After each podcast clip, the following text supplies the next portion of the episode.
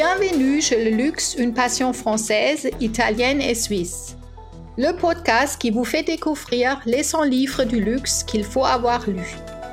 Expert du luxe, j'interviewe les auteurs sur l'évolution du luxe passé sur leur dernier ouvrage. Je suis Bettina Frolich de Global Luxus. Et vous écoutez un nouvel épisode sur le livre Retail Emotion, Retail in Motion. Paru aux éditions Valpasso. J'ai l'immense plaisir de recevoir aujourd'hui Dune et Alexis de Prévoisin. Ils partagent avec nous les émotions et expériences clients.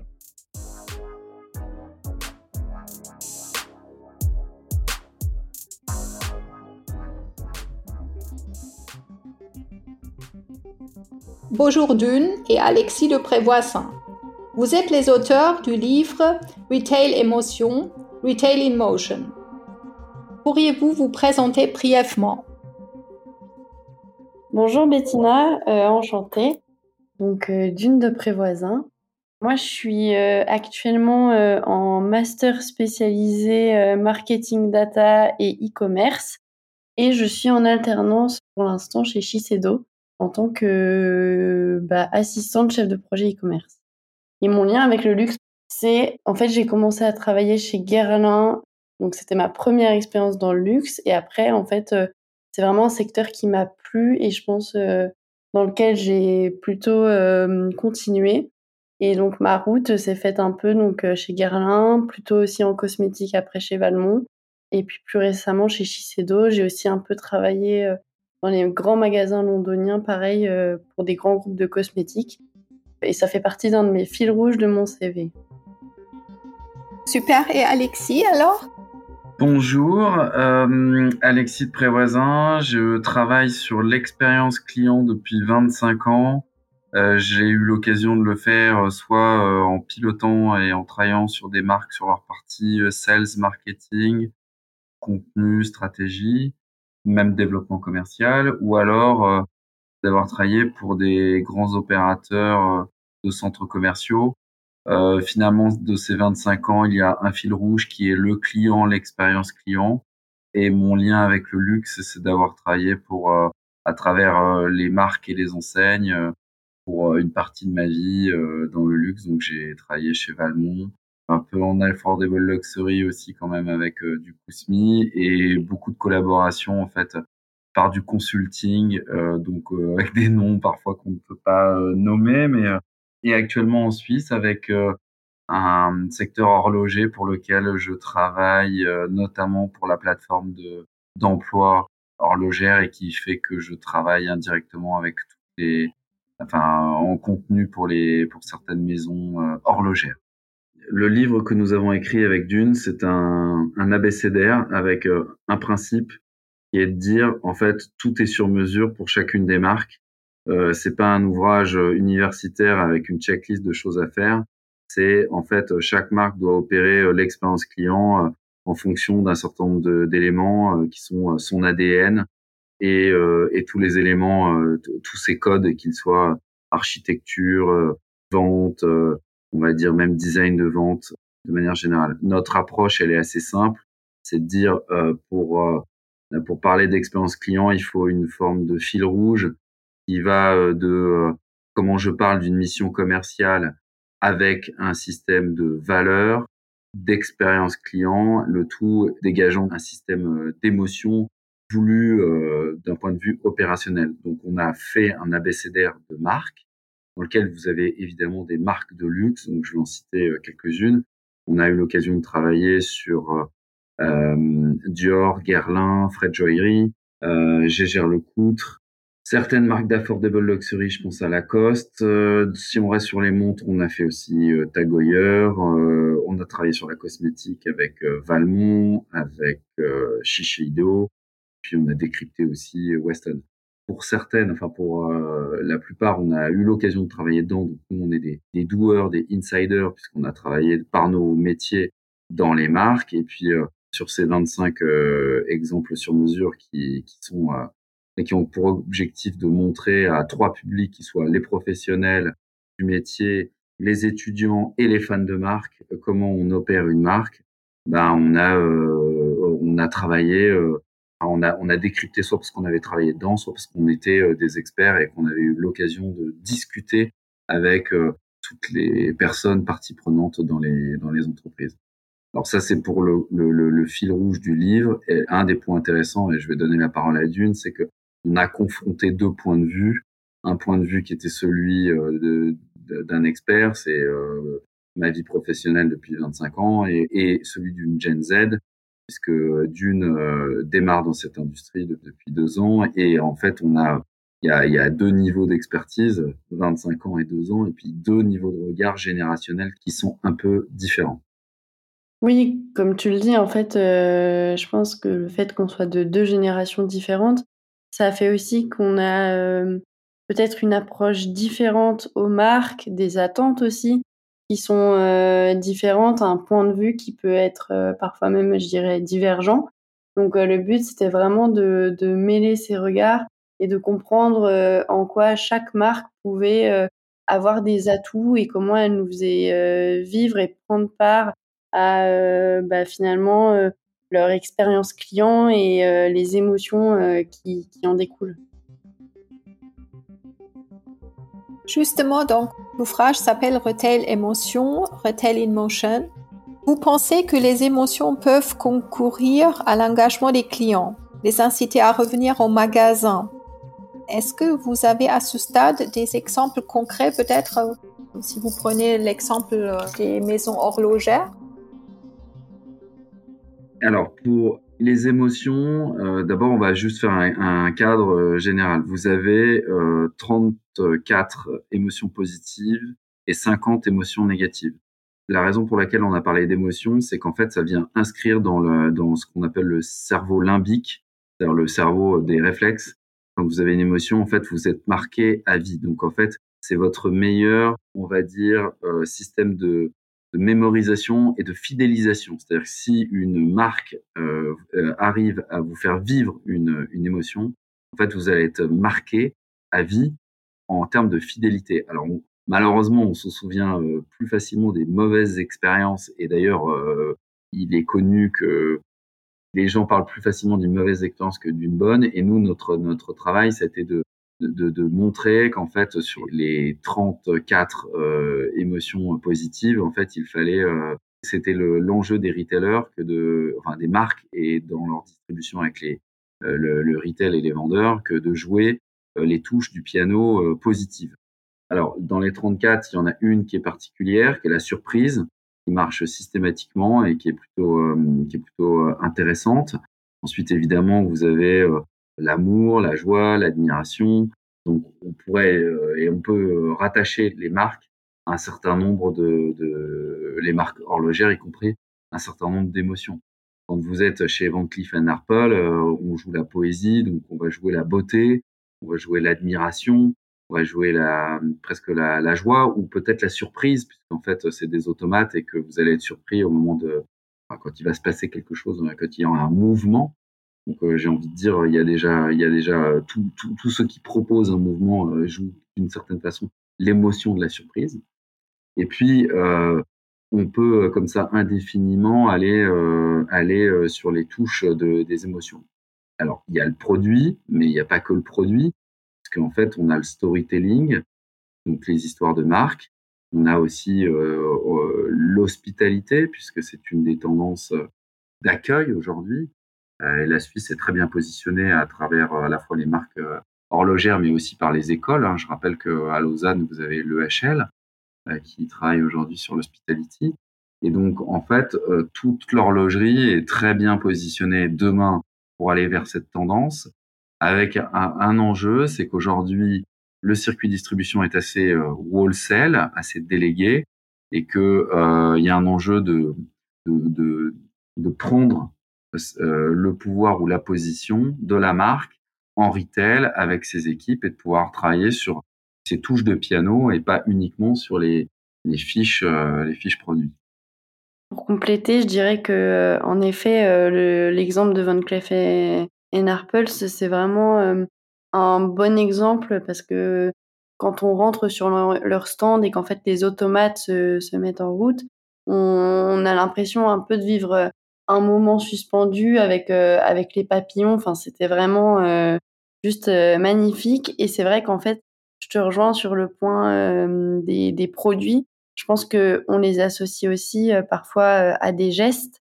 Et, et en fait, chaque marque peut un peu tirer le fil de, de, de ces aspects-là. Comme par exemple, on peut avoir une marque un peu plus globale, enfin, je dirais qui s'adresse à un public peut-être un peu plus large, comme Tudor, où en fait, eux, je pense qu'ils se focusent plus sur le dynamisme ou sur l'aspect sportif. Et, c'est vrai qu'en fait, c'est à chaque marque de trouver ses valeurs et un peu ce qui fait que leurs clients les aiment et, et pourquoi ils les, ils les suivent finalement. Et enfin, pour conclure, je dirais que un des points qui a été très bien joué par Zenith et euh, la Watch Clinic, euh, enfin qui existe euh, depuis maintenant deux ans et qui est un point d'expérience client où en fait on apprend finalement la pédagogie, donc la découverte. on est sur quelque chose qui ancre sur l'histoire, sur le respect, l'artisanat, la compréhension des choses, qui donc va faire que vous allez définitivement marquer votre interlocuteur, pas, pas uniquement d'un produit, mais finalement d'avoir participé à, à, la compréhension d'un savoir-faire. Donc la pédagogie est un point euh, fort demain potentiellement pour ces marques. Qu'est-ce qu'on peut aujourd'hui faire pour renforcer ou améliorer l'expérience client? Le premier euh, moment ou lieu de l'expérience client, c'est le magasin de, de, marque, de sa marque, où on maîtrise tous ses codes. Donc la première chose, c'est par le lieu, avec différents, euh, en anglais, touch points à l'intérieur du lieu, qui sont pas que des touch points produits.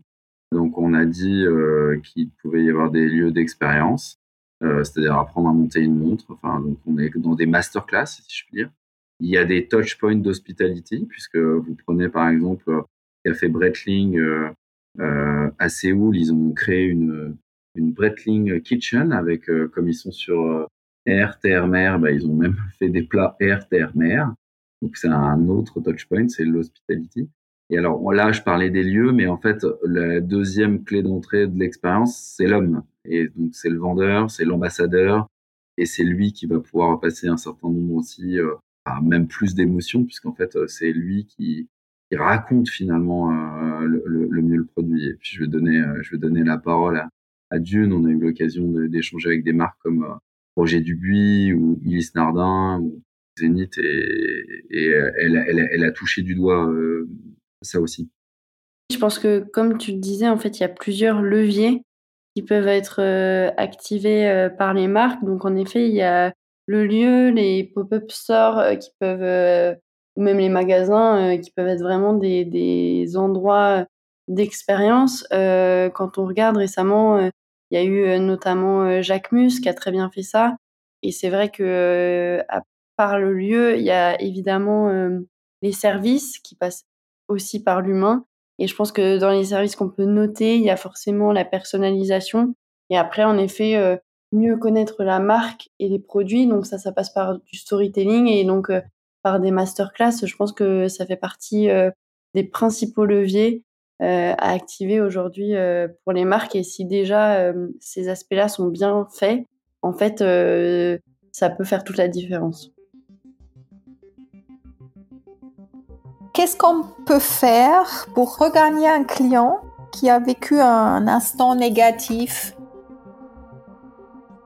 C'est une excellente question. Et euh, le premier instant négatif d'une marque de montre, ça peut être, c'est d'abord l'attente, puisque en fait, euh, dans le aujourd'hui, euh, en tout cas pour un bon nombre de marques, on va dire qu'il y a deux pain points en anglais. Il y a l'attente puis le SAV, puisque en fait le SAV est mal compris dans la, mal, mal expliqué aussi par les marques. Alors, qu'est-ce qu'on peut faire? Le sujet, il est justement de contourner, enfin, ou de travailler sur une expérience euh, qui permette d'attendre. Donc, en fait, il faut juste euh, nourrir la relation avec euh, des rendez-vous, mais qui sont pas forcément venir physiquement. Ça peut être aujourd'hui, le digital permet quand même de, de, sauver la relation dans le, enfin, de l'entretenir de manière régulière, récurrente. On a l'image, la vidéo, on a le, le, le, téléphone qui sont des éléments qui peuvent entre guillemets réchauffer ou, ou, tenir le lien. Donc je pense que tout ça passe beaucoup par en fait se mettre dans la position du, client et puis euh, utiliser euh, toute, la technologie euh, au service de l'humain. mais il y a effectivement beaucoup à créer aujourd'hui par rapport à, cette industrie.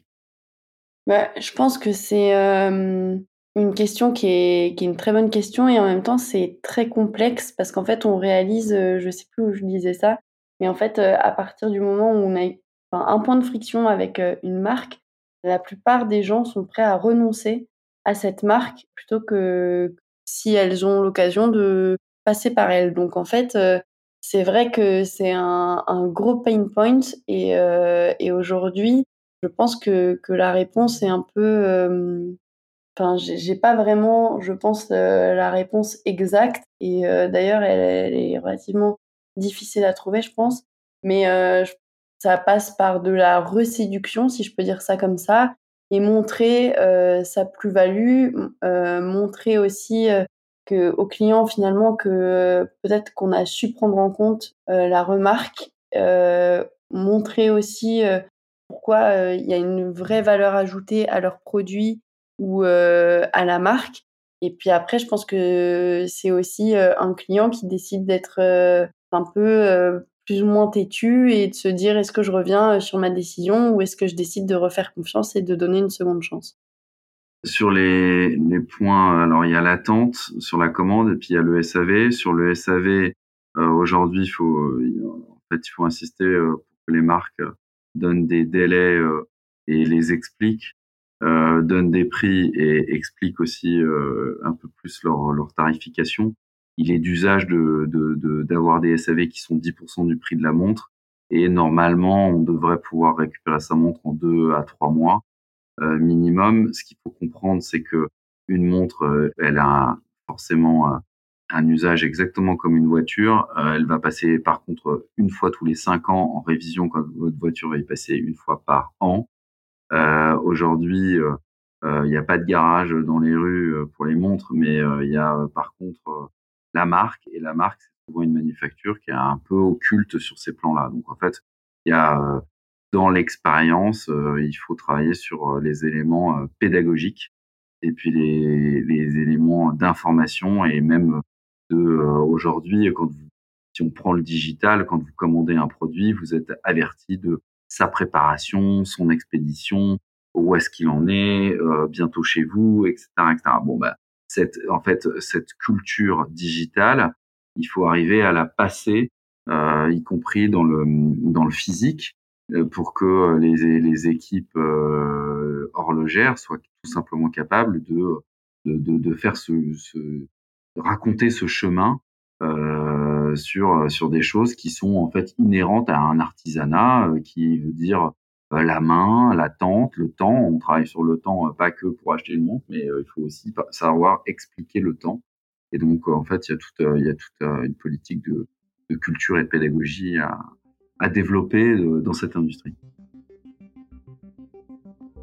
Alors maintenant, une question sur les attentes du consommateur, à la fois à d'une par rapport à la nouvelle génération, qu'est-ce que recherche la nouvelle génération aujourd'hui, et Alexis, pour vous, euh, pour les consommateurs euh, plus anciens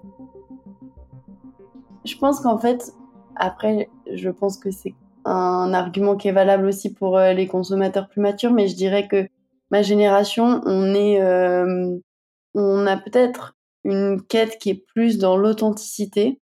Et par exemple, je prends l'exemple du greenwashing, mais c'est vrai que en fait, on préfère que la marque ne dise rien plutôt qu'essayer de faire quelque chose qui n'a pas de rapport avec euh, avec ses valeurs. Euh, je pense qu'on est aussi euh, assez cash parce que c'est aussi l'effet de notre âge. donc, je pense qu'on on attend la même chose des marques en général. Et puis, au-delà de ça, je pense qu'on attend un peu de réactivité, c'est-à-dire comme peut très bien le faire Burger King avec les tweets en clashant McDo, ou comme l'a fait Rihanna en se repoudrant le nez pour le Super Bowl je pense qu'en fait, euh, on attend que, euh, que les marques réagissent aux tendances et soit assez réactive, voilà, par rapport à ce qui se passe sur les réseaux sociaux. on est aussi assez à l'affût, bah, donc mis à part de ces tendances, des influenceurs et de leur avis même si euh, c'est pas toujours une bonne chose, euh, ça fait quand même partie des critères un peu euh, chez nous et, euh, et, en fait beaucoup passent par eux. Donc je pense que qu'aujourd'hui la, la, majorité des pubs qui nous touchent et qui nous affectent passent par en fait une personne et que ça passe donc par une marque qui est finalement aussi incarnée. Moi, quand on me demande de vous décrire, je prends une image qui est celle d'Obélix euh, qui est, euh, ils sont tombés dans la marmite euh, numérique, donc ils ont un téléphone dans la main, ils sont sans filtre, tu l'as dit, ils sont engagés et, euh, sont engagés, ça dépend, parce qu'il y, y, a plusieurs niveaux d'engagement, il y a plusieurs types d'engagement, donc je pense que ça c'est un peu plus propre à chacun, je dirais. Bien sûr, il y a des nuances. Et puis enfin, ils font pas forcément confiance à l'establishment, c'est ce que tu as dit, et euh, en fait, ils ont créé leur, leur système d'experts. Et les systèmes d'experts de cette génération, ça s'appelle des influenceurs. Et, et, ces experts, ils sont devenus, euh, bah, ils ont une expertise sur euh, un métier, une industrie, un secteur ou une lecture qui peut être une, lecture esthétique aussi. J'ai peut-être oublié un point. Je dirais qu'il y a aussi finalement la vie des autres sans euh, le côté euh, jugement ou, euh, ou image de soi qu'on renvoie, etc. Parce que ça fait partie un peu des biais. Mais je dirais qu'il y a la vie des autres, c'est-à-dire mon pote pense que cette paire de sneakers c'est génial. Bon bah est-ce que moi aussi je vais me laisser tenter et je vais avoir envie de l'acheter Je pense qu'il y a la vie des autres qui est aussi qui est un très bon point en fait, parce qu'on est peut-être plus influençable dans un sens. Et pour les plus âgés? Alors, euh, pour les plus âgés, je pense qu'aujourd'hui, euh, je pense globalement que sur le produit, ils sont servis. Euh, ils sont pas aujourd'hui, ils vont être demandeurs de service. Euh, service, ça veut dire euh, plus d'attention, euh, ne serait-ce que plus d'attention égale peut-être attention à l'arrogance. je dis ça parce que certaines marques pourraient être pourraient paraître un peu arrogantes. Service, ça veut dire encore plus d'accueil et de personnalisation dans les magasins ou dans le lien. Plus de service, ça veut dire que demain, vous avez une montre, elle se fait voler. Est-ce que la marque peut être pour vous aider Demain, on verra apparaître des systèmes d'assurance sur les marques, sans doute. Euh, donc, euh, moi, je pense que ça va se jouer euh, beaucoup, beaucoup sur le service et, et aussi sur cette dimension personnalisation. Mais d'une parle de personnalisation de produits et moi j'aurais tendance à dire de personnalisation sur le moment. Ça veut dire euh, euh, je, vous, je vous embarque dans une masterclass ou je vous fais vivre une expérience dans ma manufacture ou euh, dans la livraison du produit, enfin quelque chose qui, qui puisse se différencier. Donc je pense que c'est c'est un peu dans les dans les tendances. Une autre tendance que je verrais aussi, c'est finalement, euh, elle vient d'Asie, euh, qui est un, un, un terrain d'influence fort. Hein. Je, je, pense que l'Asie est maintenant plus forte en, en, en influence que le monde anglo-saxon. Ils achètent par exemple plus de montres que, que nous, euh, Européens. Euh, donc peut-être une tendance à être plus fun, c'est-à-dire à dire finalement, je peux, pourquoi pas avoir deux, j'ai deux poignées, pourquoi pas deux montres. pas forcément ma montre iconique, mais je pourrais avoir une montre fun, euh, ou une montre sportive. Euh, on a vu quand même la Moonswatch qui, qui, nous, qui nous permet d'être, euh, enfin, toucher des icônes dans un dans un, affordable luxury. Ça veut dire que demain, en fait, on peut avoir une horlogerie plaisir. On peut on peut s'acheter une icône et en, plus à côté regarder une forme d'achat plus mode. Rolex qui vient de sortir euh, des, des, montres avec euh, un guichet euh, qui n'est plus date, mais un, un, un, guichet qui est emoji, qui marque des émotions. Donc en fait, où on va donner son humeur, en fait, on va afficher son humeur à, aux autres. Donc on est un petit peu plus décontracté. Peut-être on va vers quelque chose de plus décontracté aussi avec les marques. Donc c'est le client pour l'instant qui est décontracté. Les marques sont pas toujours décontractées, mais en tout cas le, client, je pense qu'il est prêt. Et comment vous voyez, vous, le futur euh, du retail dans le luxe? Côté retail, euh, on va vers, en fait, le, le magasin euh, vit euh, plusieurs, enfin, est traversé par plusieurs courants. Le premier, c'est que euh, on n'est pas uniquement, enfin, le magasin était un point transactionnel, il devient un point émotionnel, expérience, mais il garde son transactionnel possible. Euh, mais on peut différer le transactionnel qui peut être sur le mobile, qui peut être un, un, un peu un peu après. Donc on a euh, ce premier courant. Le deuxième, c'est qu'on a un courant digital qui traverse le magasin et qui signifie qu'on peut entre guillemets un peu, enfin on peut digitaliser une partie de l'expérience. Mais dans, souvent, euh, si on parle luxe, dans les mains du vendeur au service de l'expérience avec euh, avec euh, le client. Ensuite, on a un courant qui est aussi finalement de sustainability ou de d'économie circulaire. Donc, on voit apparaître à l'intérieur des magasins des, ce qu'on appelle des, CPO euh, rooms, c'est-à-dire qu'en fait, on va traiter euh, bah, le vintage. Euh, c'est-à-dire qu'en fait, vous allez vendre dans un même point de vente aussi bien la première main que potentiellement la seconde main.